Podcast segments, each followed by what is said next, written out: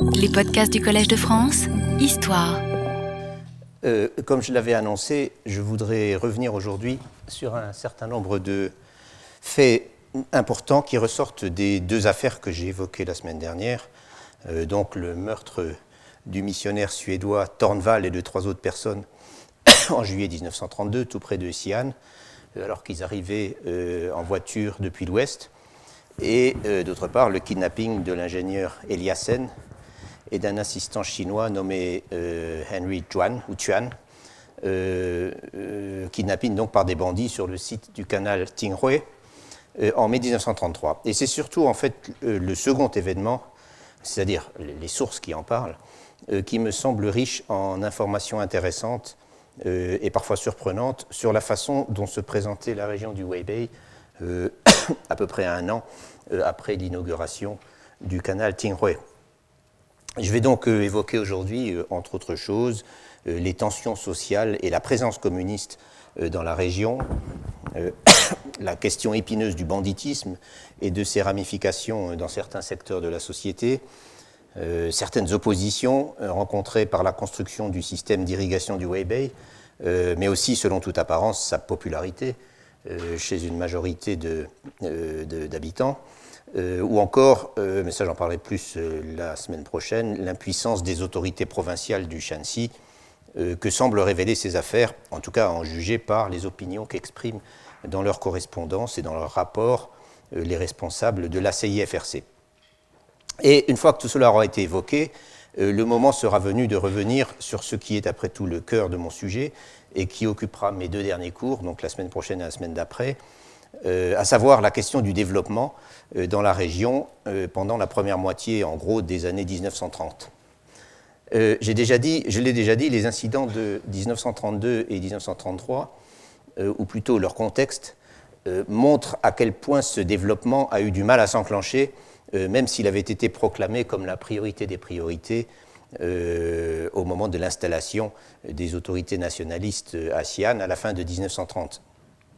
Pour certains auteurs, en fait, euh, et ça j'en reparlerai, on ne peut réellement parler du développement, de développement euh, au Shanxi qu'à partir de 1935. Euh, mais, comme nous le verrons, il n'en reste pas moins vrai qu'un certain nombre d'éléments se mettent en place dès avant cette date, qui est en fait celle de l'arrivée du chemin de fer à Xi'an, et, et, bien entendu l'édification du système d'irrigation du Weibei, qui a été entreprise dès la fin de 1930, euh, est un des plus cruciaux parmi ces éléments. Toutefois, avant de parler de toutes ces choses, je voudrais dire un mot, euh, comme je l'avais annoncé, de l'épilogue euh, de l'affaire Eliassen. à, vrai dire, pardon, à vrai dire, cet épilogue n'est pas en lui-même de très grandes conséquences, mais après tout, l'histoire d'abord est assez divertissante, et ensuite elle ajoute quelques éléments sur les relations entre Chinois et étrangers au sein de la CIFRC dont j'avais parlé ces dernières semaines. Euh, Henry Juan, donc dont le nom euh, est Tuan Shaozhu. Alors, Tuan Shaozhu, euh, j'ai mis ces choses-là parce que je ne peux pas utiliser le tableau aujourd'hui. il y a un petit carré à la fin parce que je ne sais pas comment on écrit en chinois son nom. J'ai reconstitué le reste à partir du nom de son cousin qui est en dessous, James, James Chuan, donc Tuan Shaowen. bref, Henry Juan n'avait pas une véritable formation d'ingénieur. Et après ces mésaventures euh, dont je vais parler tout de suite, Todd qui continue à lui vouloir du bien et qui, avant d'être obligé de le licencier, l'a envoyé travailler au Tianxi, Todd lui conseille justement de travailler à acquérir cette formation. C'était plutôt, euh, d'après tout ce qu'on voit de lui, et il est souvent mentionné, c'était plutôt une sorte de conducteur de chantier, euh, avec probablement une compétence d'arpenteur, et qui était très apprécié pour son énergie et pour ses qualités de commandement sur le terrain. Sa participation à des chantiers de la CIFRC est assez souvent mentionnée dans les sources euh, euh, auxquelles j'ai eu accès. Par exemple, on le, trouve participant aux travaux routiers préparatoires au chantier du Weibei, donc à la fin 1930, avant que le canal proprement dit, euh, que les travaux proprement dit commencent. et avant cela, en fait, dès l'été de cette même année 1930, également au Shanxi, il était cité par John Baker comme qui était allé là-bas pour essayer de distribuer des secours, j'en avais parlé, comme un des rares qui était prêt à prendre le risque de se faire dévaliser par des soldats en partant avec un camion pour distribuer des secours en dehors de Xi'an. Et c'est d'ailleurs effectivement ce qui lui est arrivé. Et plus tard, il travaille sur des digues de nouveau au Tiangxi, donc dans le bassin du, Yangtze. Et en 1933, donc, il est sur le chantier du réseau de distribution du Weibei, et c'est là, c'est de là qu'Eliassen le fait venir euh, pour qu'il l'accompagne pendant la visite fatale euh, à la tête du canal euh, au début du mois de mai. Dans son roman, donc Dragon Wang's River, Eliassen décrit Tuan, tous, les, tous, les, personnages portent leur nom, leur vrai nom dans le roman, donc décrit Tuan comme relativement compétent pour les travaux qu'on lui demande, mais aussi comme un faucheton qui a du mal à dissimuler son hostilité envers ses supérieurs euh, occidentaux euh, comme un coureur de jupons euh, et finalement comme un escroc. Même si dans ce roman Eliassen en remet sûrement un peu sur le personnage, tous ces traits sont plus ou moins confirmés par les documents le concernant que j'ai trouvés dans les archives Todd, y compris sa propension à se mettre dans des situations impossibles pour des affaires de cœur. La première pièce dans le dossier est en fait un télégramme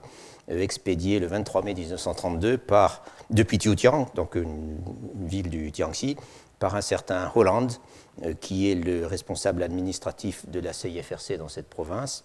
Euh, un télégramme demandant de l'aide parce que Tuan a été jeté en prison pour avoir blessé une femme d'un coup de pistolet. elle, elle, en est même morte quelques jours après euh, à cause d'une affaire d'adultère contrarié. Elle n'avait pas, pas voulu coucher avec lui. Mais enfin, après, on apprend qu'il s'en tirera en disant que c'était un accident. Le pistolet était parti tout seul. Et dans une, cela dit, autre aspect du personnage, dans une des lettres d'injure qu'il a écrites après l'affaire du kidnapping, euh, Tuan nous apprend qu'il a 32 ans à ce moment-là et qu'il a aussi une femme et quatre enfants. Quoi qu'il en soit, et comme nous l'avions vu, ce même jour où Eliassen avait réussi à fausser compagnie à ses gardiens, euh, le, 23, euh, le, 23, mai 1933, son compagnon de captivité, Tuan, s'en était de son côté tiré en convainquant ses gardiens, c'est ce qu'il affirmait, de le laisser partir contre la promesse d'une récompense de 2000 dollars. Enfin, je parle toujours de dollars, mais c'est des yuan chinois qui valaient beaucoup moins évidemment que les dollars euh, américains. 2000 dollars donc à remettre à des émissaires dès le lendemain lors d'un rendez-vous arrangé euh, près de San Yuan. Il va donc au rendez-vous avec l'argent qu'on lui a donné euh, sur les 5000 dollars qui avaient été, nous l'avions vu, personnellement empruntés par les Ije pour la rançon, euh, mais il refuse de se laisser accompagner par quiconque, et à son retour, il explique comment les bandits à qui il a remis l'argent et leurs amis étaient tous en uniforme de l'armée du Shanxi. Et tout le monde le croit, à commencer par Eliassen lui-même. Et en fait, le docteur Kelly, euh, c'est-à-dire ce missionnaire américain qui était responsable administratif du chantier de la CIFRC au Weibei, et qui est basé à Tingyan, le docteur Kelly établira peu après que l'argent n'a pas été remis à qui que ce soit, mais qu'il a été déposé dans une banque de San Yuan, puis viré sur deux banques de, de Xi'an, où Tuan a récupéré des chèques avant de partir pour Pékin. Il avait demandé deux semaines de congé. Et on apprendra plus tard qu'il a réalisé la plus grosse partie en liquide dans une banque de Zhengzhou, euh, au Henan, c'est-à-dire la, la, ville, euh, le carrefour ferroviaire où on change de train quand on va vers le nord euh, pour euh, c'est le carrefour entre la grande radiale, euh, plutôt la grande transversale du long rail, et puis la voie qui monte depuis Ranko jusqu'à Pékin. Donc il a changé de train là, il en a profité pour, pour réaliser son chèque. Et ces faits ayant été établis de manière irréfutable, après un complément d'enquête conduit par Todd à Xi'an et à Zhengzhou, euh, un complément d'enquête, puisque Tuan conteste violemment les, accusations et dit que c'est un coup monté contre lui par Kelly. Euh, après cela, donc, la somme est remboursée au gouvernement provincial du Shanxi euh, par la CIFRC, mais le gouverneur insiste généreusement pour la restituer à la CIFRC et l'affecter à ses travaux dans la province. Ayant été ainsi pris la main dans le sac, Tuan a évidemment perdu la face. Et bien sûr, il a été renvoyé de la CIFRC. Et il en a conçu une haine farouche envers Eliassen, Todd, euh, le docteur Kelly, qu'il appelle Dirty Minded Snaky Kelly, c'est-à-dire ce serpent de Kelly euh, et ses sales pensées, euh, et les collaborateurs chinois de, la CIFRC qui ont contribué à découvrir le poteau rose. Et aussitôt après, aussitôt qu'il s'était senti soupçonné, il avait envoyé des lettres légèrement paranoïaques, et de plus, menaçantes, rédigées dans son anglais un peu particulier, à Eliassen et à Todd. Mais après son renvoi de la CIFRC, il ne semble plus tourner très rond, il adresse à Todd une lettre qui sent le chantage, et il vient même le menacer en personne dans son bureau à Pékin, à tel point que Todd prévoit d'alerter la police par l'intermédiaire de la légation américaine à Pékin. Euh, après tout, des citoyens américains, lui, Kelly, sont en danger et la loi internationale doit prévaloir. on semble cependant s'en être tiré euh, en faisant intervenir le cousin de Tuan, donc ce James euh, S. Tuan, Tuan Shaowen, dont j'ai marqué le nom, qui est un membre du comité exécutif de la CIFRC depuis 1928 et euh, qui était sans doute quelqu'un de tout à fait éminent, et en tout cas qui était nettement plus âgé euh, que Tuan, puisque nous savons qu'il était né en 1886, donc il avait à ce moment-là euh, presque 50 ans. Finalement, rien de grave ne se produira, et on apprendra plus tard que Tuan a investi son pécule dans une sorte de pension de famille à Pékin, où, dit-on, descendent tous les missionnaires de passage. L'un des aspects intéressants pour nous dans cette histoire, c'est de voir comment Todd et ses collègues ont tout fait pour montrer aux autorités de Xi'an qu'ils tenaient à la jouer régulière. Et d'abord en remboursant l'argent, et euh, qu'ils tenaient à conserver de bonnes relations. Ils étaient en effet extrêmement embarrassés euh, par cette affaire, puisqu'il s'agissait euh, d'un de leurs employés et que celui-ci avait détourné une partie des sommes que le gouvernement du Shanxi avait finalement accepté de prendre à sa charge, puisqu'il avait admis de facto sa responsabilité dans le kidnapping, c'est-à-dire qu'il avait admis qu'il était incapable, euh, qu'il avait été incapable de garantir la sécurité des ingénieurs travaillant sur le site du Weibei. Et on peut voir dans un rapport de Todd adressé au président intérimaire de la CIFRC, euh, qui était alors un missionnaire américain nommé Andrews, que les réunions à Xi'an, au début octobre 1933, au cours desquelles il a fait connaître aux autorités les résultats de ses investigations, et au cours desquels il a insisté pour rembourser les 2000 dollars détournés par Tuan, euh, que ces réunions ont impliqué non seulement le secrétaire du gouvernement, euh, euh Geng Shobo, que nous avions rencontré la dernière fois, mais également le nouveau gouverneur du Shanxi, qui est un personnage important et très connu, dont le nom est donc. Shao Lizi, dont Todd tenait à recueillir l'approbation pour la manière dont il avait traité toute cette affaire. car il se trouve que peu de temps euh, avant, euh, au mois de juin, euh, Yang Hucheng, donc le gouverneur dont nous avons parlé jusqu'à présent, avait appris par la radio, puisqu'on n'avait pas pris la peine de l'en aviser directement, qu'il n'était plus président du gouvernement provincial, du gouvernement provincial, donc il n'est plus gouverneur du, du Shanxi. Et en fait, dans les années suivantes, il restera dans la province, mais en y conservant que ses fonctions militaires. Et son remplaçant, euh, qui était un civil, quelqu'un de relativement cosmopolite et de très bien connecté politiquement, euh, semble avoir réussi à remettre un certain ordre dans les affaires de la province. Et d'après ce qu'on comprend, l'entretien de, Todd avec avec euh, à la demande de ce dernier, était un premier contact. Et je suppose que pour des étrangers comme Todd, Shao était certainement un interlocuteur beaucoup plus confortable que le général et ancien bandit euh, Yang Hucheng. Mais j'aurai l'occasion euh, de reparler de Shao Lizi et et de ses efforts pour développer le Shanxi. En tout cas, du côté de Todd, le ton est nettement différent de celui qu'on relève dans ses correspondances au moment même de l'enlèvement d'Eliassen, quelques mois plus tôt, et, un an plus tôt au moment du meurtre de Tornval, quand il n'avait que mépris pour le gouvernement du Shanxi euh, et qu'il menaçait d'arrêter toute collaboration avec la province si les choses ne s'amélioraient pas. Sans compter qu'il semble l'avoir pris d'assez haut avec les autorités euh, locales au moment de son arrivée à Xi'an euh, pour tenter de faire libérer Eliassen. Par contraste, l'impression qu'on retire ici, donc dans ses correspondances relatives à ses entretiens avec Shao Lize, l'impression, c'est encore une fois que Todd tient à manifester sa loyauté et à établir des relations de confiance euh, avec le nouveau gouverneur.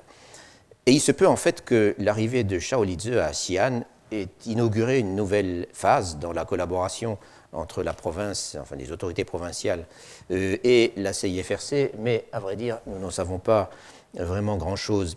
Et de toute façon, la mission de la CIFRC au Shanxi euh, touchait à sa fin, en tout cas pour ce qui concerne les travaux d'infrastructure. Par, opposition au, crédit rural, dont je reparlerai.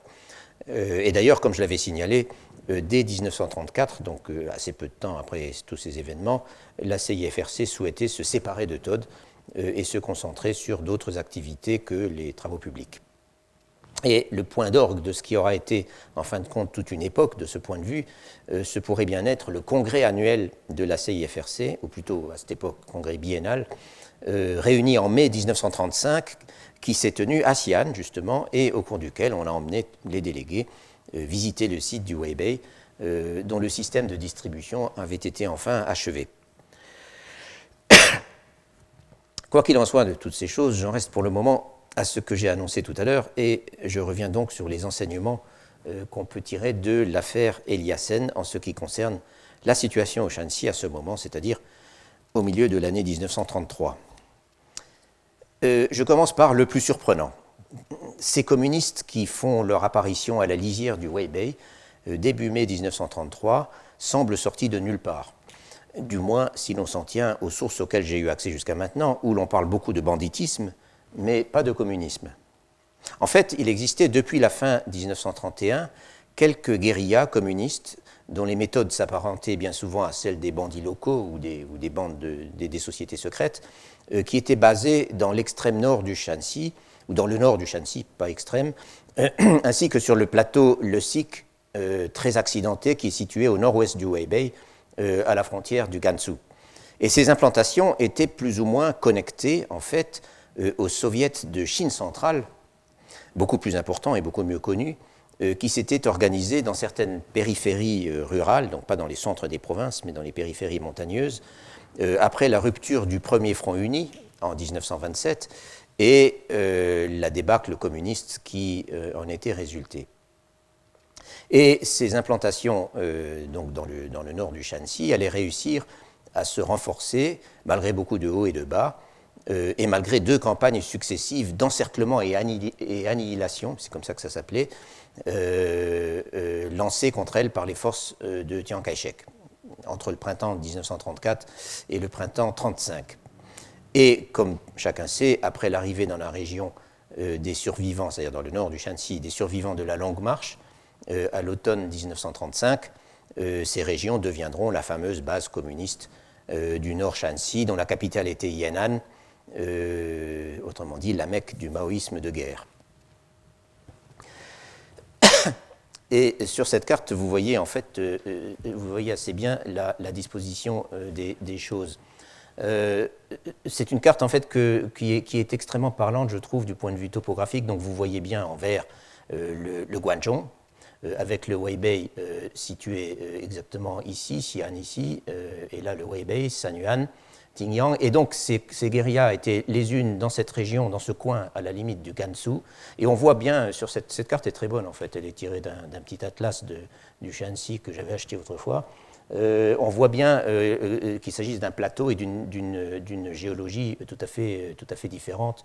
du bassin du Weibei. Et l'autre guérilla, celle qui a donné lieu ensuite à la, à la base communiste du Nord Shanxi, était dans ces régions-là, Yan'an se trouvant ici. Mieux, il y aurait eu exactement, et ça je l'ai découvert, je dois dire, tout à fait récemment, il y aurait eu exactement à la même époque que les incidents dont je suis en train de parler, c'est-à-dire en 1932 et 1933, il y aurait eu une tentative des communistes pour créer un soviet dans le nord de la, zone du Weibei, et principalement dans le nord de, de Sanyuan. Seulement, cette tentative ne semble avoir touché d'abord qu'une zone extrêmement réduite, euh, et surtout les efforts pour soulever les paysans pauvres et moyens, hein, suivant la, classification traditionnelle dans le, discours communiste, euh, pour soulever les paysans pauvres et moyens, euh, et pour redistribuer les ressources en profitant des tensions créées par la famine qui continuait de régner dans la région, ces efforts ne semblent pas être allés très loin. Et l'une des raisons de cet échec a certainement été le faible taux de concentration foncière dans la région. Et c'est un point important sur lequel je reviendrai. Et cette particularité de la société du Guangzhou euh, diminuait évidemment euh, l'attrait ou simplement la faisabilité euh, des campagnes de redistribution des terres qui sont emblématiques de la révolution communiste dans les campagnes. Et une autre raison pour laquelle les tentatives communistes dans le Weibei ont été sans lendemain, c'est que la région était très exposée aux contre-attaques des forces gouvernementales. Et en effet, en juillet 1933, donc juste après, deux, mois après l'affaire Eliassen, le principal régiment communiste au Shanxi, qui était euh, un régiment de la, de la 42e division de la 26e armée rouge. Il ne faut surtout pas se laisser impressionner par ces chiffres qui n'impliquent pas du tout qu'il y avait une, énorme armée communiste. C'était quelques bandes de, euh, rien de plus. Euh, donc ce régiment, qui était quand même le plus aguerri et le, plus, le mieux armé, et qui avait été créé au début de 1932, est annihilé en race campagne dans la vallée de la Wei, juste à l'est du site du Weibei. Et après quoi, les communistes ne réussiront plus jamais euh, à s'implanter dans cette région, donc dans la plaine du Guangzhou. Plus jamais, je veux dire, euh, jusqu'en 1949. Et euh, c'est de cette 26e armée rouge que se réclamaient, comme nous l'avions, je l'avais mentionné la dernière fois, que se réclamaient les guerriers communistes qui s'étaient emparés d'Eliassen et de Tuan. Et je dois dire que la description que donne de Eliassen dans le mémoire sur sa captivité euh, dont j'ai parlé la dernière fois euh, est assez saisissante. Ce n'était en fait pas la première fois qu'il entendait parler de communistes dans la région. Euh, il dit en effet qu'on affirmait pendant la durée du chantier qu'il y en avait des communistes au-delà des, au des, montagnes qui bordent la plaine du Weibei au nord, en particulier dans un endroit appelé Chunhua. Attendez que j'arrive à le trouver, Chunhua. Euh, naturellement, je ne le trouve plus. voilà, ici, Chunhua, donc tout près du, Weibei, mais au-delà des chaînes de montagnes, qui avaient donc des communistes, mais on ne s'en préoccupait guère. Euh, mais là, euh, au moment de son, enlèvement, c'est la première fois qu'il envoie en chair et en os. Et le groupe qui bloque sa voiture dans le village de Huetiapu, qui est près de la tête du canal, donc, euh, donc imaginez là, le début du canal, ici le barrage, euh, c'est une carte moderne ça. Donc le canal et Huetiapu est, est ici. Donc c'était là que, au moment des travaux, la enfin, les ingénieurs de la CIFRC avaient leur, leur bureau et, et surveillaient euh, donc le chantier. Donc c'est à, cet endroit où il est revenu le 6 mai 1933 que euh, sa voiture est bloquée par des gens qui sont, par un groupe qui est composé d'hommes qu'il décrit comme euh, armés jusqu'aux dents, euh, habillés comme des paysans, mais avec une abondance de rubans rouges pour montrer leur appartenance, et avec des écussons portant la faucille et le marteau épinglés aux manches, et aussi des pompons rouges accrochés à leurs fusils. il, appelle ce groupe, il, il, commente en disant que c'est un groupe extrêmement pittoresque. Et pendant les trois jours suivants, Eliassen et Tuan euh, vont avoir de longues discussions avec euh, ces communistes euh, et ils apprendront donc que deux de leurs chefs ont été en URSS et, que, ils constatent que ces gens connaissent leur Marx, leur Engels et leur Lénine sur le bout des doigts et qui sont parfaitement au courant des développements internationaux les plus récents. Par exemple, ils posent des questions sur l'arrivée de Hitler au pouvoir qui date à peine de trois mois. Mais ceux qui formaient le gros de la troupe, nous dit Eliassen, avaient plutôt l'allure de bandits chevronnés.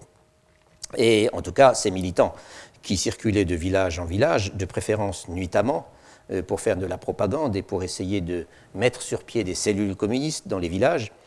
euh, euh, ces militants, donc, dont toutes les activités se rattachent sans aucun doute à ce projet de créer un soviet dans la région dont je viens de parler, ont indubitablement impressionné Eliassen. ils étaient pleins d'enthousiasme, dit-il. Et ce n'est pas un mouvement qu'il faut mépriser et leurs chefs sont des hommes très instruits.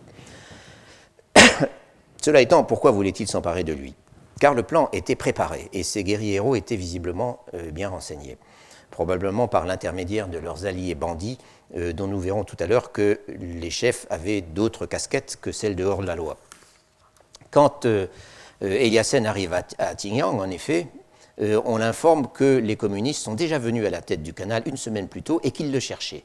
Or, il avait effectivement prévu de venir une semaine plus tôt, euh, mais il avait dû reporter sa visite euh, au dernier moment. En principe, euh, seul l'adjoint de Liege, avec qui il souhaitait procéder à son inspection, était au courant de ce premier rendez-vous reporté. Mais apparemment, l'information avait filtré. En tout cas, les squads communistes, même Bredouille, en avaient profité pour placarder aux alentours des affiches accusant Eliassen d'être un outil de l'impérialisme et d'avoir exploité honteusement ses travailleurs euh, pendant la durée du chantier, euh, et accusant en outre de divers méfaits la CIFRC en général, ainsi que le gouverneur Yang Rucheng et même, euh, et même bien sûr Chiang Kai-shek. Apparemment, ce thème de la CIFRC comme agent de l'impérialisme et de son allié, le régime nationaliste, qui était lui-même au service des propriétaires fonciers et des capitalistes, euh, euh, également euh, comme employeur de la CIFRC, ce thème faisait partie de la propagande communiste à l'époque. Par exemple, je suis tombé sur une résolution du comité central datée de juillet 1931, donc au moment des grandes, inondations du Yangtze, où aussi bien le gouvernement que la CIFRC s'activaient à, secourir les victimes, euh, euh, une, résolution donc euh, dans laquelle le Parti communiste, qui était alors, précisons-le, dans une période de, très basse eaux et qui, était, et qui était assiégé dans ses bases soviétiques de Chine centrale, le parti donc accuse les impérialistes et le gouvernement de tromper les masses en prétendant les secourir, alors qu'en réalité, il les affame et les persécute, et plus spécifiquement euh, accuse la CIFRC, nommément désignée, qui est bien entendu partie prenante de l'impérialisme, de traiter les victimes de la famine dans le nord-ouest, c'est dit spécifiquement, euh, comme des esclaves, en exploitant honteusement leur travail. C'est donc une inversion complète du programme de la CIFRC, qui était bien sûr de sauver les gens de la famine en les faisant travailler contre salaire, des salaires, des salaires de famine et travailler sur des projets euh, destinés à prévenir de futures famines. Mais justement, euh, ces interlocuteurs communistes expliquent à Eliassen, contre qui il ne semble pas particulièrement en, euh, en, vouloir personnellement, à qui il ne semble pas particulièrement en vouloir personnellement, ils expliquent à Eliassen que l'urgence du moment, c'est de faire la révolution et pas du tout d'édifier des, infrastructures, et, que celles-ci viendront le jour où euh, un véritable gouvernement rouge aura été établi en Chine. L'alliance des guérillas communistes avec les bandits locaux, donc les Toufei dont j'ai déjà souvent parlé, euh, telle qu'Eliassen a pu la voir fonctionner en vraie grandeur euh, à cette occasion, cette alliance semble tout à fait caractéristique de la façon dont les choses se passaient dans les zones où opéraient alors les communistes au Shanxi et au Gansu. Et je me réfère là euh, à une, étude assez ancienne de Mark Selden sur le sujet, euh, qui est parue dans le China Quarterly en 1966 et 1967 en deux parties. C'est une étude qui utilise beaucoup la documentation communiste de l'époque, euh, mais qui révèle en revanche une assez grande ignorance de l'écologie du Shanxi et en particulier de l'écologie du Weibei. Il ne cite même pas le projet du canal Tinghui, alors qu'il cite des événements qui se passaient quasiment au même endroit. Ainsi, au deuxième ou troisième jour de leur captivité, Eliassen et Tuan sont indirectement témoins d'une cérémonie au cours de laquelle, on, indirectement parce qu'ils étaient derrière des murs, mais ils pouvaient entendre tout ce qui se passait et puis on leur racontait, euh, une cérémonie donc au cours de laquelle on célèbre l'adhésion au Parti communiste du groupe de bandits locaux euh, en présence d'un détachement de ce que Eliassen appelle la véritable armée rouge, donc un détachement vraiment armé qui est arrivé euh, ce jour-là du Nord. Mais comme nous l'avons vu, les choses tournent rapidement à l'aigre entre les bandits et les communistes, euh, semble-t-il autour du partage de la rançon, et, donc au bout de trois jours, le groupe communiste euh, quitte le terrain. Il semble que les guérillas et les groupes de propagande communistes ne pouvaient de toute façon circuler en toute sécurité dans la région que avec la protection des bandits locaux, lesquels se trouvaient sur leur propre terrain euh, et pouvaient par conséquent imposer leurs conditions. En fait, ce que décrivent Eliassen et Todd dans les documents que j'ai vus, et que confirment d'autres sources, c'est la porosité totale euh, entre divers groupes, euh, entre lesquels euh, les gens circulent sans la moindre difficulté, ou faudrait-il plutôt dire peut-être entre des groupes qui sont largement composés des mêmes personnes, lesquels changent d'état au gré des circonstances. Ainsi, ils sont tour à tour hors la loi, soldats, paysans, voire employés de la CIFRC, et à l'occasion donc euh, sympathisant communiste. Eliassen nous dit par exemple que parmi le groupe de guerrieros et de bandits qui s'est emparé de lui, il a retrouvé quelques hommes qu'il connaissait parce qu'ils avaient travaillé sur le canal comme ouvriers ou comme fournisseurs ou comme contremaîtres, et qu'ils étaient, d'ailleurs prêts à se remettre à son service euh, s'il y avait un nouveau chantier. De même, il note que la plupart des hors-la-loi ont été soldats à un moment ou à un autre. Et c'est un fait que la démobilisation de diverses unités à la suite soit de la défaite, soit du limogeage euh, de leur chef euh, était à cette époque une cause majeure de, de, la prolifération du banditisme dans cette région et, ailleurs en Chine d'ailleurs. Mais c'est à coup sûr le, personnage de Miao Tiaxiang, euh, euh, dont j'ai mis le nom ici, euh, dont j'ai mis le nom façon de parler, car il y a deux petits carrés à la place de son prénom que je n'ai vu nulle part en chinois. Je tire son, la transcription d'un des documents qui le donne en romanisation. Donc ce personnage de, de Miao Tiaxiang, le chef des bandits, est certainement le plus remarquable de tous, dans la mesure où il semble incarner tous ces états dont je viens de parler, à la fois bandits, soldats, paysans, employés du chantier, euh, et en même temps on lui prête une influence qui ne laisse pas d'impressionner, à tel point que dans son roman, euh, Eliassen en a fait une sorte de saboteur maléfique, euh, doté du don d'ubiquité, et présent à chaque détour de son histoire avec ses lunettes, ses lunettes bleutées. Ça, je ne sais pas si c'est un détail inventé pour le roman. donc il l'appelle dans le roman Blue Specs, lunettes bleues. Et Miao nous dit, euh, ce Miao nous dit Eliassen, et cette fois il le dit dans, le mémoire qu'il a rédigé juste après son enlèvement, ce Miao vient du village des Miao, euh, qui se trouve à quelques kilomètres euh, au nord-est de Huetiapu, et où lui-même et Tuan ont été gardés pendant trois jours, c'est là qu'avait eu lieu la cérémonie avec les communistes,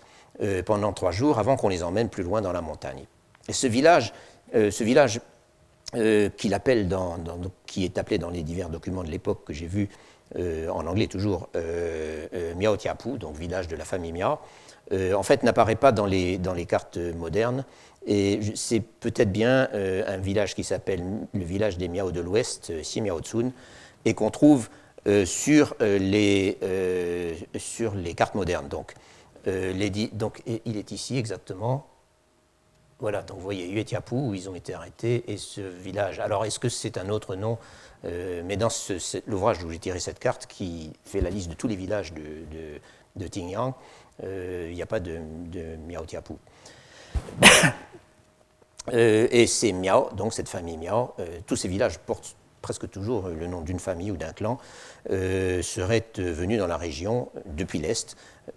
auraient émigré donc vers l'Ouest à la fin des Qing, et c'est pour ça qu'on les appelle euh, les Miao de, l'Ouest.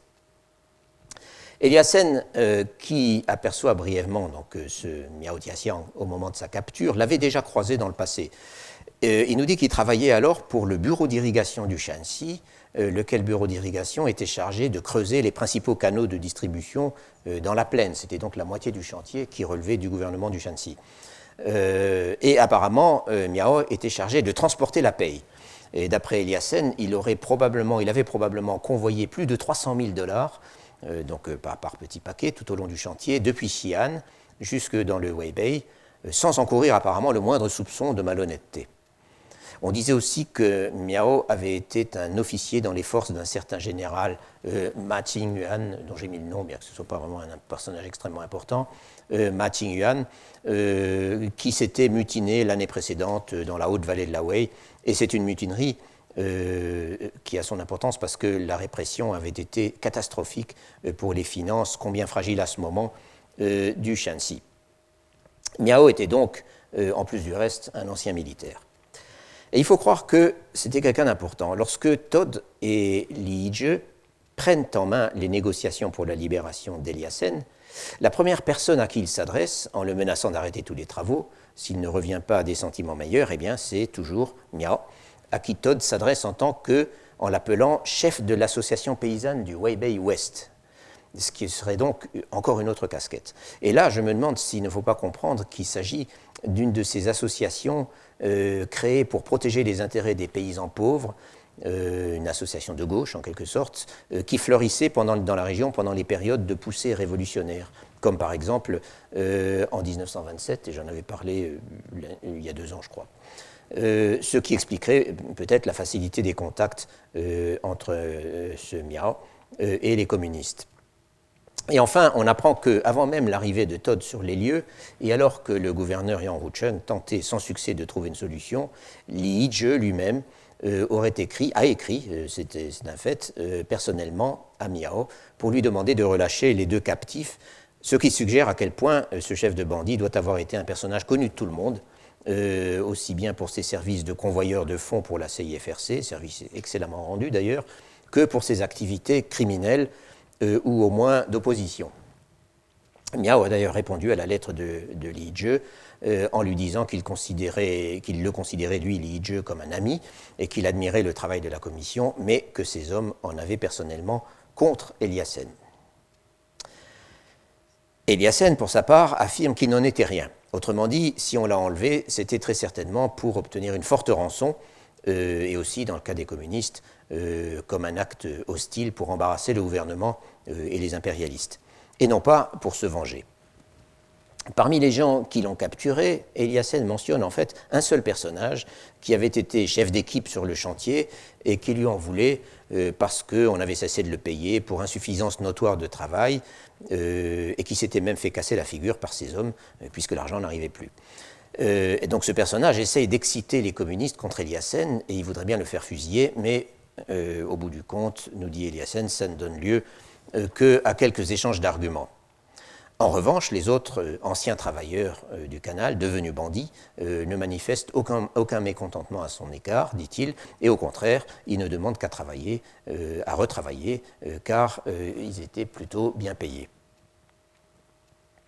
Cela étant, même si Eliassen n'était pas nécessairement en cause personnellement, il semble hors de doute que la construction du canal Tinghui n'avait pas fait que des heureux, et qu'en particulier un certain nombre de gens avaient été expropriés sans, dédommagement. Euh, c'est un point sur lequel je reviendrai tout à l'heure. Mais dans le cas présent, ce n'était pas ceux-là qui s'étaient emparés d'Eliassen apparemment, c'était des habitants de la région, euh, de la région qu'on appelle souvent le plateau, euh, dans les sources, en tout cas dans les sources en anglais. Euh, et ceux-là, eux, ne bénéficiaient justement pas de l'irrigation. Et là, il faut bien comprendre la topographie de cette région du Weibei, de l'ouest du Weibei, euh, de l'ouest du Weibei. Le plateau, euh, comme on l'appelle, et même Eliassen l'appelle le Highland Plateau, donc les hautes terres du plateau, n'est en fait pas si élevé que ça. ce sont simplement des terrasses qui bordent la plaine au nord, au pied des montagnes, euh, et qui sont situés à l'est de Huetiapu et de la tête du canal. Et dans son roman, euh, Eliassen décrit des meetings euh, fort pittoresques et même très agités euh, au moment de ses, de ses, premières investigations en compagnie de Baker, des, des, meetings où s'affrontent partisans et adversaires d'un grand projet qui permettrait d'irriguer ces terrasses, justement, en amenant l'eau de la Ting par un tunnel. C'était le grand plan de Liege, formulé en 1924, euh, dont j'avais parlé, euh, je crois, à première série, première série de cours, euh, et qui invoquait bien sûr le précédent mythique du canal Django, datant alors lui du IIIe siècle avant notre ère. et ce, grand plan, on peut le voir de façon assez approximative sur un croquis publié en 1926. Mais d'abord, je vous montre simplement une vue qui montre au moins, qui permet de, donc le, début du canal se trouve au fond de cette gorge,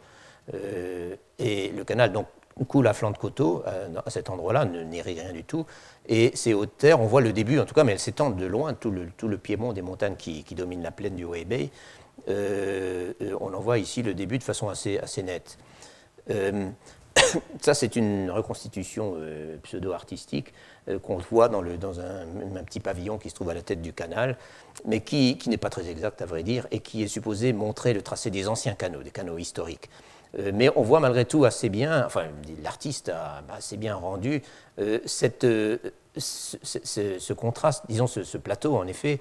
qui, est, qui, monte de façon assez,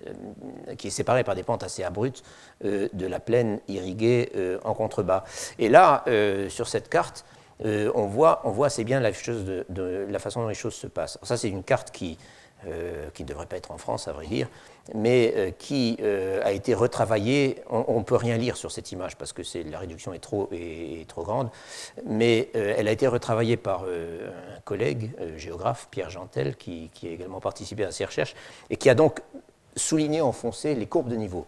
Et, c'est ça qui vous, et, là, on voit donc très bien comment cette, cette, région, c'est ça le plateau, euh, qui en fait constitue le cône, l'ancien cône de déjection d'une rivière qui s'appelle le Yehure, euh, qui, se, qui, coule jusque euh, vers là et qui se jette dans une autre rivière appelée le Qingyu. donc on, et, on voit très bien comment se disposent ces, ces, terrasses. Et on voit en particulier comment les courbes de niveau sont de 20, de 20 en 20 mètres d'altitude. on voit en particulier comment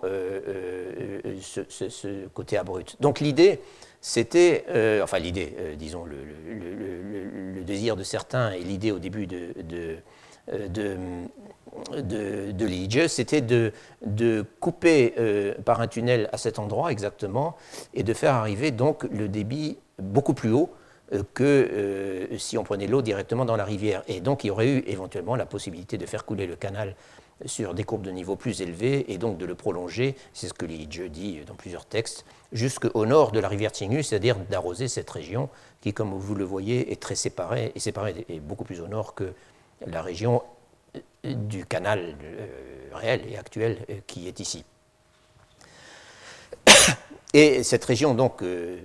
euh, qu'on voulait irriguer euh, est représentée ici de façon maximale et de façon à vrai dire pas très rigoureuse du point de vue topographique et surtout du point de vue des rivières. dans ce document de 1926 qui faisait la, je ne sais plus, plus d'où je l'ai tiré, qui faisait la, la propagande donc du, du, grand projet de Liege. Donc si vous voyez cette zone, il faut bien se rendre compte que la zone qui a été effectivement euh, irrigué, en fin de compte, se limite à, cela.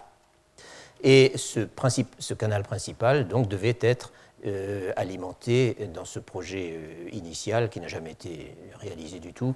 devait être alimenté par ce tunnel. Ça, je vous avais montré, je crois, à l'époque, cette vue du projet, ce tunnel qui déboucherait donc juste à côté de Yuetiapu. Donc voilà, voilà pour, pour le, cette opposition entre euh, le plateau et le reste, euh, autour de laquelle, en fait, euh, Eliassen construit une bonne partie de son roman. Et de même qu'il le construit autour des sources de manœuvre des habitants du plateau, dont le fameux Miao est bien sûr un des chefs, pour saboter le projet beaucoup plus modeste que la CIFRC a décidé de réaliser. Et aussi, il fait tourner son roman autour de leur désir de vengeance, car euh, dit-il, ils avaient, dit-il dans le roman, euh, ils avaient spéculé sur des terres dont ils escomptaient qu'elles seraient un jour irriguées, donc qu'elles prendraient beaucoup de valeur, euh, et qu'ils ont compris au bout, d'un certain temps qu'il n'en était pas question. Et en fait, cette vengeance, toujours dans le roman, ben, c'est justement le kidnapping. Et à vrai dire, Rien de tel n'était suggéré dans le mémoire rédigé par Eliassen un mois après son aventure, et donc 20 ans avant le roman.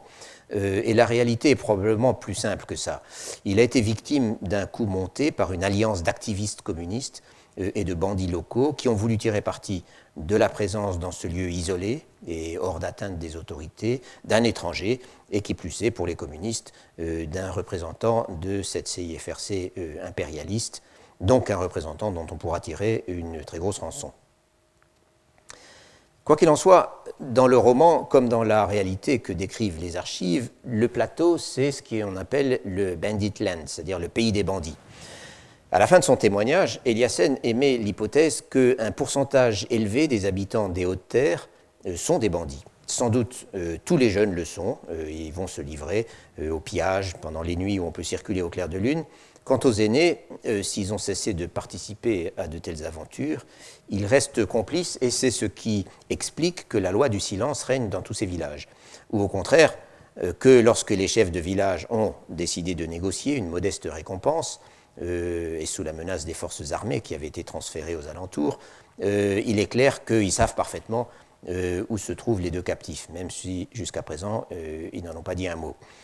Et la conspiration apparemment peut aller loin, car si les bandits et les soldats des forces gouvernementales semblent en outre euh, tellement bien au courant de leurs mouvements respectifs, c'est, disent certains auteurs, parce qu'en en fait ils sont tous cousins ou même complices. Eliassen, comme à peu près tout le monde, attribue une telle situation à la famine et aux combats qui ont affligé toute la région euh, depuis une douzaine d'années, euh, dont la conséquence est que pour les habitants de ces piémonts particulièrement misérables, euh, le banditisme et la violence sont le plus, le plus sûr moyen de survivre. Ainsi a-t-il pu voir, pendant qu'on le menait de cache en cache, que les bandits tenaient également prisonniers de simples paysans qu'ils avaient kidnappés et dont ils essayaient d'obtenir une rançon. Et il conclut son mémoire euh, sur les mots suivants. Il dit Tous les missionnaires ici qui ont vécu dans la région ces 15 dernières années se souviennent du temps où ils pouvaient circuler aussi librement que dans les rues de Shanghai ou de Tianjin. Pendant l'été, ils voyageaient de nuit à cause de la chaleur. À présent, ils peuvent à peine se déplacer. Comme nous l'avions vu, ce problème de l'insécurité reste aigu dans tout le nord-ouest et pas seulement dans le pays des bandits, euh, des hautes terres au nord du Weibei. Par définition, les projets de développement comme la route Silan ou le canal Tinghui ont pour objectif de réduire la misère euh, qui continue de régner dans presque toute la région, en favorisant le développement économique et en contribuant à combattre plus efficacement la famine, voire à l'annuler complètement là où des dispositifs d'irrigation performants euh, peuvent être mises en œuvre. Et du coup, le banditisme et l'insécurité devraient disparaître d'eux-mêmes. En 1933, au Shanxi ou au Gansu, on n'en est donc pas encore là. Bien au contraire, les incidents comme ceux que je viens d'analyser sont, pour la CIFRC, un motif pour se plaindre bruyamment, euh, et même très bruyamment dans les correspondances privées, euh, de l'inefficacité des autorités lorsqu'il s'agit de garantir la sécurité de ces chantiers que leurs promoteurs considèrent précisément, et à juste titre, comme cruciaux pour l'édification d'une prospérité future. Mais grâce en partie, mais en partie seulement, grâce aux réalisations de la CIFRC, la situation n'est quand même plus exactement ce qu'elle était euh, au sortir de la grande famine euh, de 1930. À tout le moins, des zones limitées, mais relativement peuplées et économiquement importantes, comme justement le Weibei, euh, sont en passe de sortir du cercle vicieux du sous-développement. Même s'il n'est pas encore complètement achevé, le système d'irrigation du Weibei existe et il a commencé de fonctionner. Et je reparlerai en détail de son impact économique. Dès lors, l'attaque dont a été victime Eliassen, qui est l'un des principaux bâtisseurs du système et qui est le principal employé sur place de l'organisation qui en a rendu la réalisation possible, euh, dès lors, donc, cette attaque apparaît d'une certaine manière euh, incongrue ou scandaleuse, et on s'attendrait à ce qu'elle suscite l'indignation des bénéficiaires directs euh, ou indirects de cette entreprise. Et de fait, il y a eu des réactions, ou plus exactement des protestations émanant de la population locale. Dans son mémoire, rédigé après coup, euh, Eliassen dit qu'il a été informé plus tard, mais sans pouvoir le vérifier, qu'au premier jour euh, de sa captivité, euh, alors qu'ils étaient encore à Yuetiapu, un nombre important d'anciens, c'est-à-dire de chefs de village, d'anciens des villages environnants, étaient venus supplier les bandits qu'on les relâche, mais évidemment sans succès. Plus intéressant, Todd parle dans sa lettre à Baker euh, d'une, où il rencontre de toute cette affaire, d'une campagne organisée par l'IIJE en personne pour mobiliser les paysans du Weibei euh, afin qu'ils interviennent auprès des ravisseurs d'Eliassen et de Tuan. Et plusieurs centaines de paysans, dit-il, se seraient ainsi rendus chez les bandits pour intercéder euh, en faveur des captifs. Et en plus, ils étaient porteurs d'une pétition portant un millier de noms. Mais cette démarche n'a pas eu d'effet car le chef des bandits, donc toujours Miao, euh, leur ordonne de retourner chez eux s'ils ne veulent pas se faire tirer dessus euh, par ses acolytes. Cet épisode dont il n'y a pas à douter de la réalité, mais sur lequel nous n'avons malheureusement que les quatre lignes qui y font allusion euh, dans la lettre de Todd, cet épisode me semble particulièrement intéressant ou disons symbolique. Les paysans pétitionnaires venaient très certainement de la zone qui profitait déjà de l'irrigation à ce moment. Et cela correspondrait bien à la façon dont ils ont été reçus par Miao, qui lui représentait l'autre partie de la société du Weibei, celle qui n'avait aucun avantage à attendre euh, de la nouvelle irrigation. Et si tel est bien le cas, ces paysans pétitionnaires se trouvaient en quelque sorte pris entre l'ancien et le nouveau monde.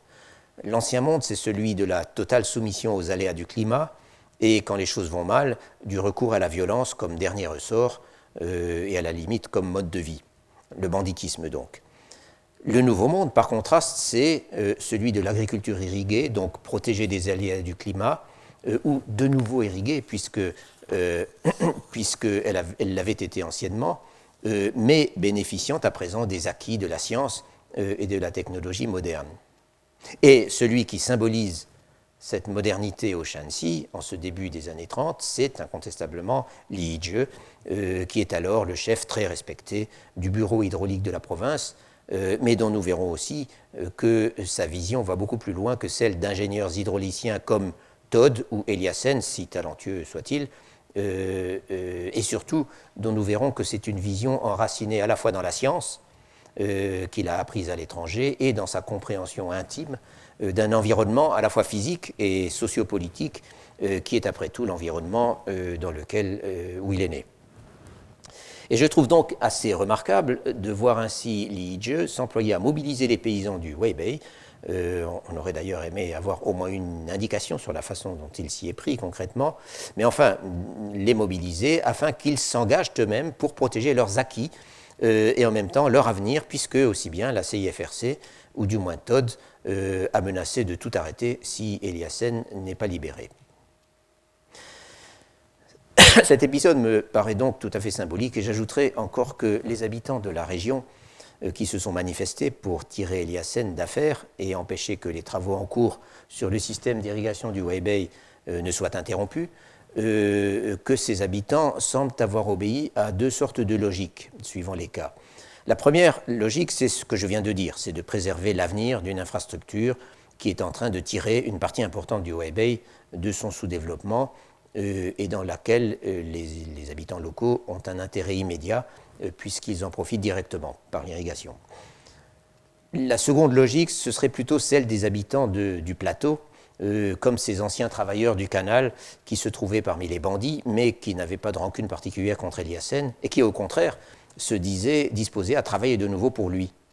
Et peut-être comme ces villageois dont les anciens seraient venus dès le premier jour demander euh, qu'on relâche les captifs.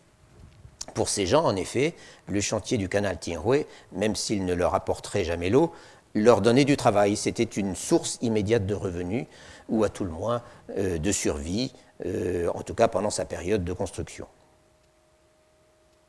Cela étant, il est clair qu'il y avait aussi des mécontents. Les ingénieurs de la CIFRC, euh, Todd ou Eliassen, ont probablement tendance à dépeindre la situation des chantiers qu'ils dirigeaient sous des traits plus riants euh, qu'elle n'était en réalité.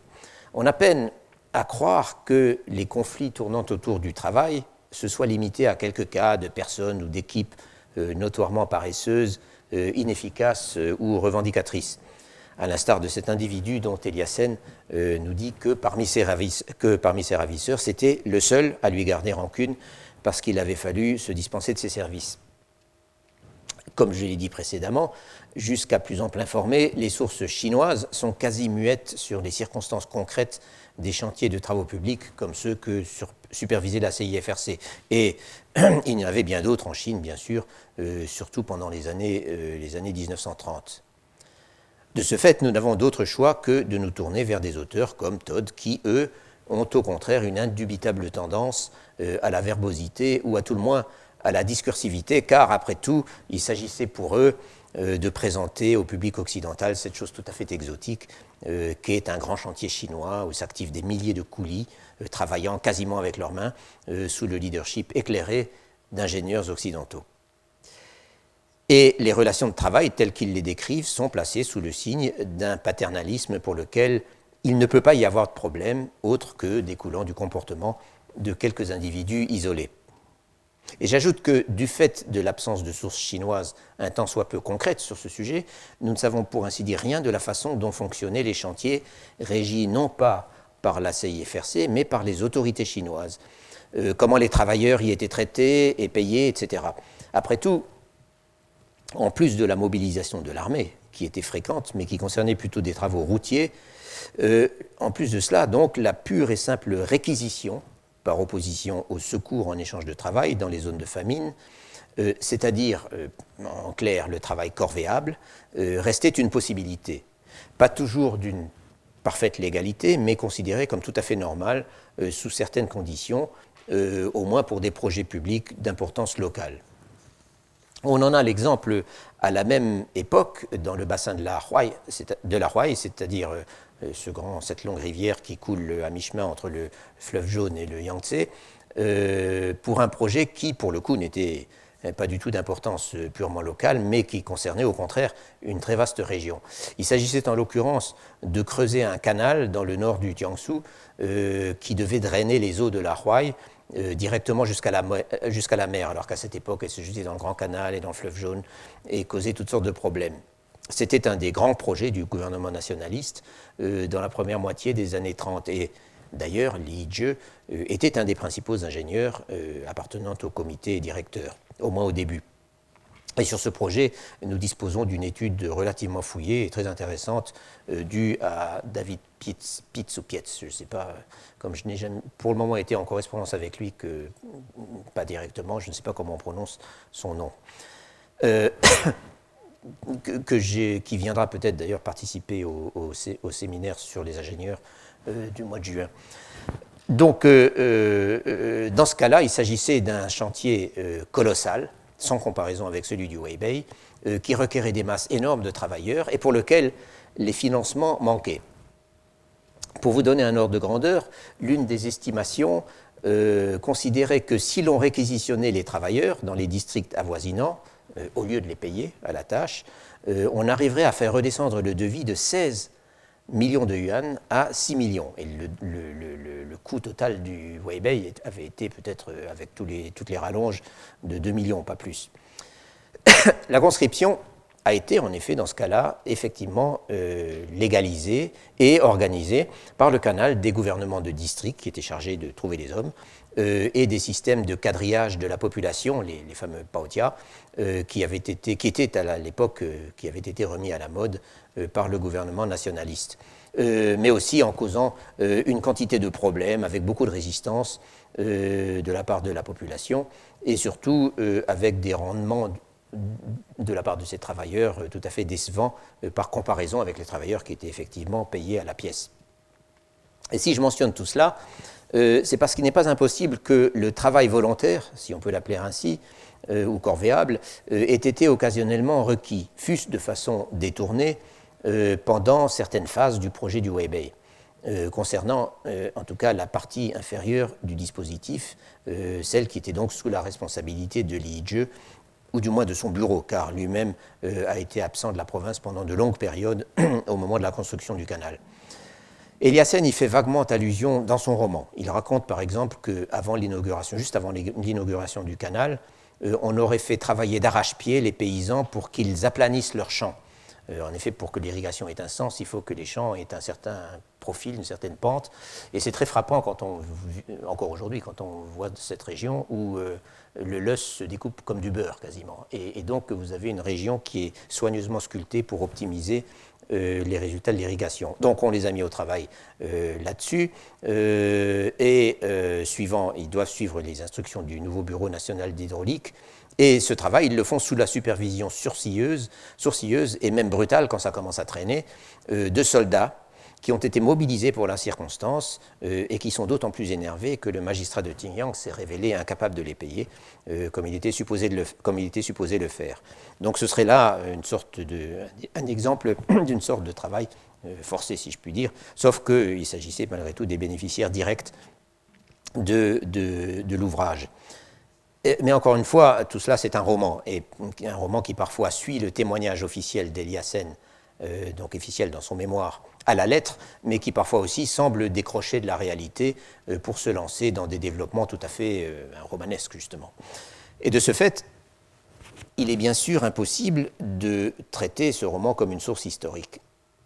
Mais il me paraît malgré tout comme une évidence euh, de dire que l'affaire du Weibei n'a certainement pas pu aller sans tension, sans frustration et sans contestation du côté de la force de travail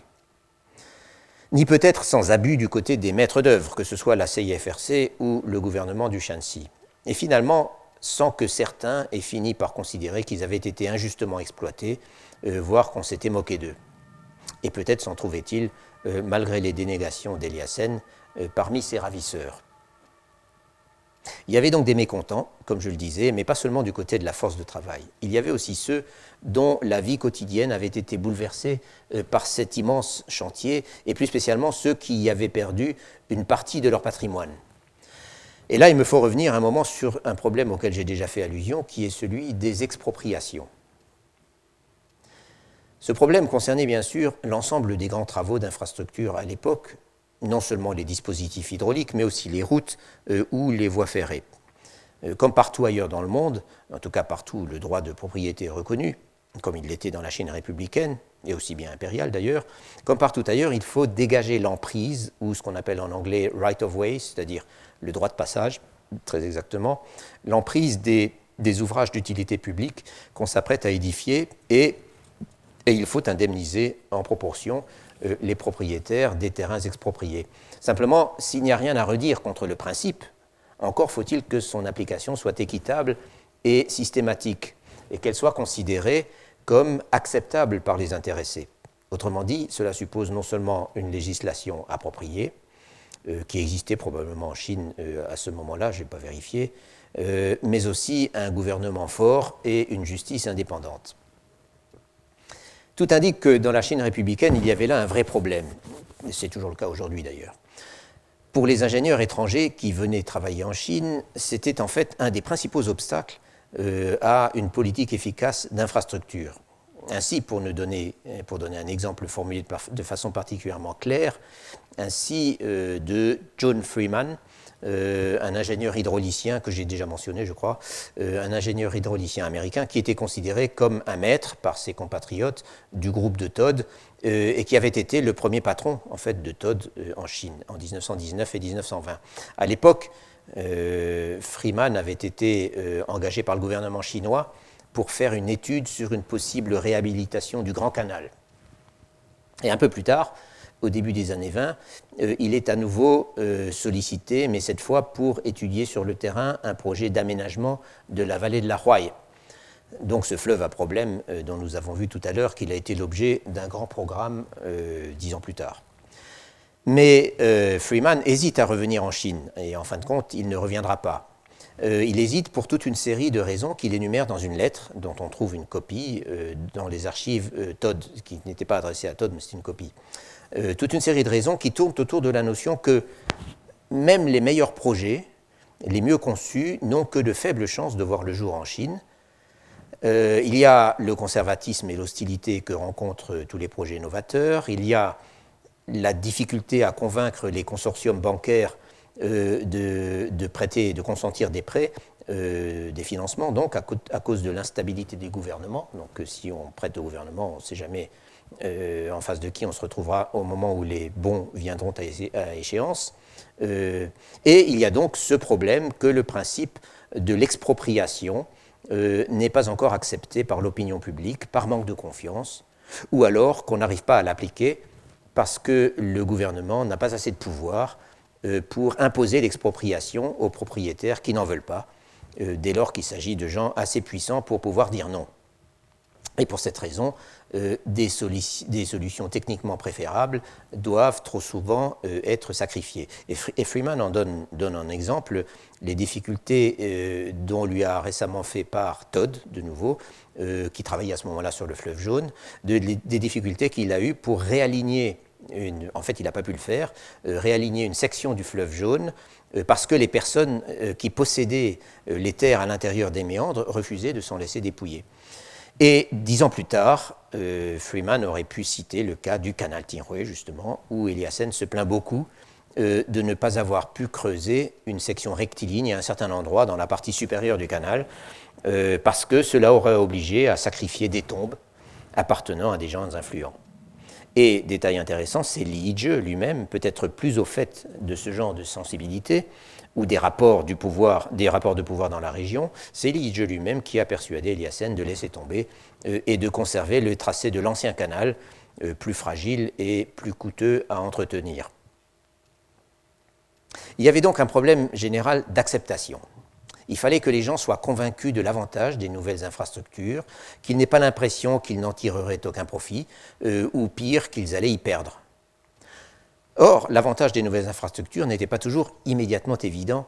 au regard des sacrifices qu'elles pouvaient entraîner, même dans le cas de l'irrigation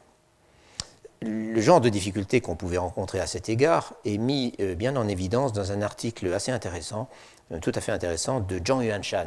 euh, le secrétaire général de la CIFRC, dont j'ai longuement parlé ces dernières semaines.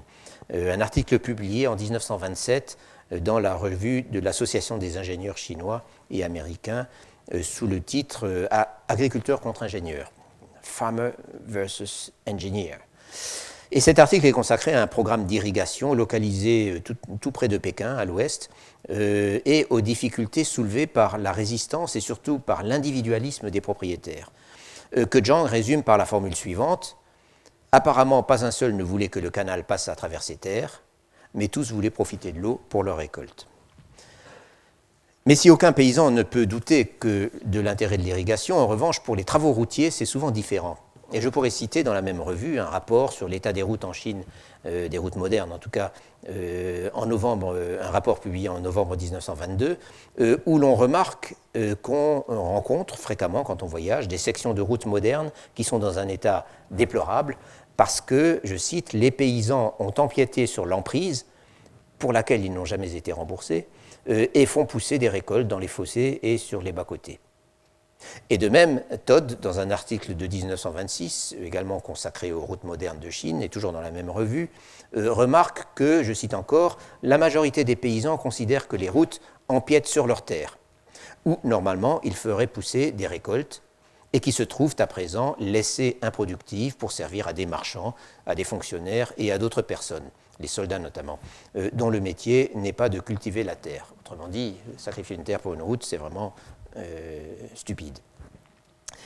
Mais c'est surtout la question du non-dédommagement ou du dédommagement insuffisant des propriétaires expropriés, surtout des petits propriétaires dénués de poids politique, euh, qui semble s'être posée très fréquemment. Et il est clair que cela ne pouvait que compromettre l'adhésion des populations riveraines euh, à des projets de développement où elles ne voyaient qu'une occasion de perte. Or, comme je l'ai déjà indiqué, c'était aux autorités locales qu'il incombait, de, financer l'indemnisation euh, des propriétaires euh, obligés de céder leurs terres au nom du droit de passage. Et non seulement de la financer, mais aussi de l'administrer de façon euh, impartiale et efficace. Lorsque Todd écrit dans un de ses articles de 1923, dont je parlais l'autre jour, que la coopération des autorités provinciales et locales permet de construire des routes ou des voies ferrées dit-il, pour une fraction de leur coût en Amérique. Je ne pense pas qu'il veuille dire par là qu'une administration coopérative sera disposée à expulser les propriétaires récalcitrants euh, manu militari euh, pour accélérer les choses, mais plutôt, euh, comme on le fait aujourd'hui, mais plutôt qu'elle saura négocier des prix bas et néanmoins considérés comme équitables, et surtout qu'elle fera en sorte que ces prix soient effectivement payés de manière à éviter les conflits qui retardent tout. Or, apparemment, euh, les choses étaient loin de se passer toujours ainsi. Et le problème des expropriations restait toujours au premier plan. Euh, dans un article sur ses travaux routiers au Shandong en 1921, par exemple, euh, Todd, toujours lui, affirme que dès le début de l'opération, la question du droit de passage s'est révélée être l'une des plus urgentes à régler et une cause récurrente de délai, même si les autorités provinciales n'avaient en principe pas de soucis financiers de ce côté, puisque les fonds nécessaires euh, étaient fournis par euh, un organisme philanthropique, euh, Shandong Relief Society. Qu'en est-il dès lors, et je conclus là-dessus, qu'en est-il dès lors du système d'irrigation du Weibei? Je n'ai pas vu mentionner dans les sources que les problèmes, dans les sources que les problèmes d'expropriation aient notablement ralenti la marche du chantier sauf peut-être dans le cas de cette euh, section dont je parlais, euh, pour laquelle il a été impossible de dégager le droit de passage nécessaire. Mais la question du remboursement des, propriétaires expropriés euh, s'est certainement posée. En tout cas, c'est ce dont on parlait. Si Eliassen ne mentionne nulle part dans le compte-rendu de sa captivité qu'on lui en ait voulu ou qu'on lui ait reproché que les expropriés n'étaient pas remboursés, euh, en revanche, c'est exactement ce qu'affirme un article sur cette même affaire, euh, apparemment très bien informé, daté du 4 juin 1933, donc quelques jours après la libération d'Eliassen, un article paru dans un journal dont j'ignore le nom, car je n'en ai, vu qu'une coupure euh, sans aucune indication de l'origine, mais il est daté. D'après l'auteur de cet article, en effet, et je cite, Les deux ingénieurs furent accusés par leurs ravisseurs d'être en partie responsables d'expropriation de terres pour, pour euh, sans payer de compensation, bien que ce soit là entièrement la responsabilité du gouvernement provincial. Fin de citation. Et deux jours plus tard, dans la lettre où il rend compte de toute, l'affaire à John Baker, Todd affirme à son tour que la plus grande partie des terres expropriées pour le canal n'a jamais été remboursée. Ce qu'il ne dit pas, mais qu'il sait certainement, c'est que ce gouvernement provincial qu'il accuse d'être mauvais payeur pour tout, y compris les salaires de ses propres ingénieurs, que ce gouvernement provincial est alors dans une situation financière euh, proche de la banqueroute, pour toutes sortes de raisons, euh, notamment militaires. C'est d'ailleurs ce qu'explique fort bien euh, les souvenirs de l'ancien directeur de la Banque provinciale du Shanxi que je citais la semaine dernière. Et c'est donc de ce point plus général, autrement dit de la situation économique dans la région en 1933 et des perspectives de sortie de la crise qui semblent néanmoins se dessiner. C'est donc de tout cela euh, que je parlerai la prochaine fois. Merci. Retrouvez tous les podcasts du Collège de France sur www.collège-de-france.fr.